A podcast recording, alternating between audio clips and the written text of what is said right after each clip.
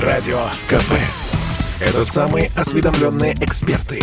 Я слушаю Радио КП. И тебе рекомендую. Тест-драйв.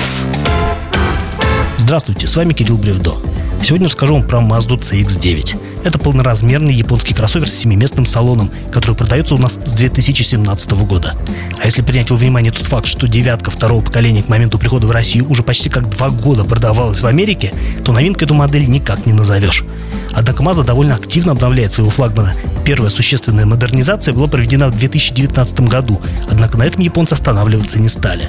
Теперь они каждый год готовят пакет обновлений для модели. С прошлогодним познакомиться не удалось, поскольку весь мир, как известно, сидел в заперти. Зато сейчас мне представилась возможность прокатиться на обновленном кроссовере, вобравшем в себя новинки сразу за пару лет. Коротко о наружных метаморфозах. Их минимум. Решетка радиатора с видоизмененным рисунком – это раз. Самую малость укрупненные патрубки выпускной системы – это два.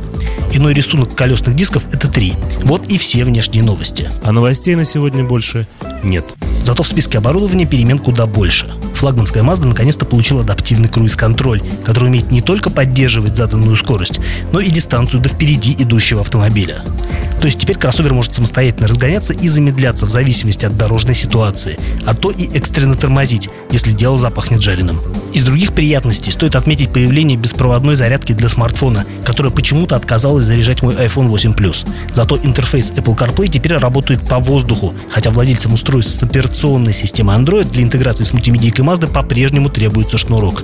А вишенкой на торте стали подрулевые лепестки для ручного переключения передач, которыми, правда, редко кто пользуется. В прошлом году «девятка» также подверглась модернизации. Тогда у машины появились две интересные системы. Одна из них называется G-Vectoring Control Plus, и она призвана улучшить управляемость машины в быстрых поворотах за счет более эффективного распределения тяги между колесами. А вторая система – это электронный ассистент для бездорожья, который выборочно подтормаживает колеса, имеющие меньший коэффициент сцепления с грунтом. По сути, эта штука имитирует блокировки дифференциалов. А еще год назад Mazda CX-9 получила люк в крыше для топ-комплектаций и увеличенный до 9 дюймов дисплей мультимедийки. Кроме того, адаптивные фары на светодиодах стали более продвинутыми, при этом машина научилась распознавать пешеходов на дороге. Кстати, о комплектациях. В Mazda говорят, что наибольшим спросом пользуются самые дорогие версии кроссовера, и поэтому было решено добавить в прайс-лист еще два уровня оснащения. Поверх предтоповой версии эксклюзив отстроили особую серию Noir с окрашенными в черный цвет колесными дисками, зеркалами и решеткой радиатора – Салон у такой машины пошит из красной кожи. Но еще круче и дороже стала лимитированная серия Century, посвященная столетию компании Mazda. Такие кроссоверы красятся только в белый перламутр и украшаются специальными шильдиками. А в салоне у них не только сиденье из красной кожи с юбилейными логотипами, но и ковролин на полу такого же цвета.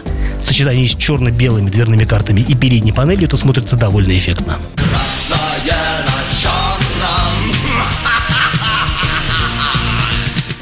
Ездовой характер большого кроссовера не изменился, и это скорее хорошая новость. Мне нравится сочетание турбомотора 2.5 с шестиступенчатым автоматом. 231 силы машине вполне хватает для уверенного разгона. На сухой дороге вклад в управляемость новой системы оценить сложно. Однако, судя по тому, сколь послушно CX-9 входит в поворот и как уверенно разгоняется на выходе из них, толк от электроники действительно есть. Вот еще бы плавность хода немного улучшить, и вообще хорошо будет. Ну и о ценах вкратце. Они подросли, разумеется, однако по сравнению с конкурентами флагман Mazda все равно кажется привлекательным предложением. Базовая версия оценена в 3 миллиона 168 тысяч рублей, а топовая Century Edition не превышает 4 миллионов. С вами был Кирилл Бревдо, радио «Комсомольская правда». Рулите с удовольствием. Тест-драйв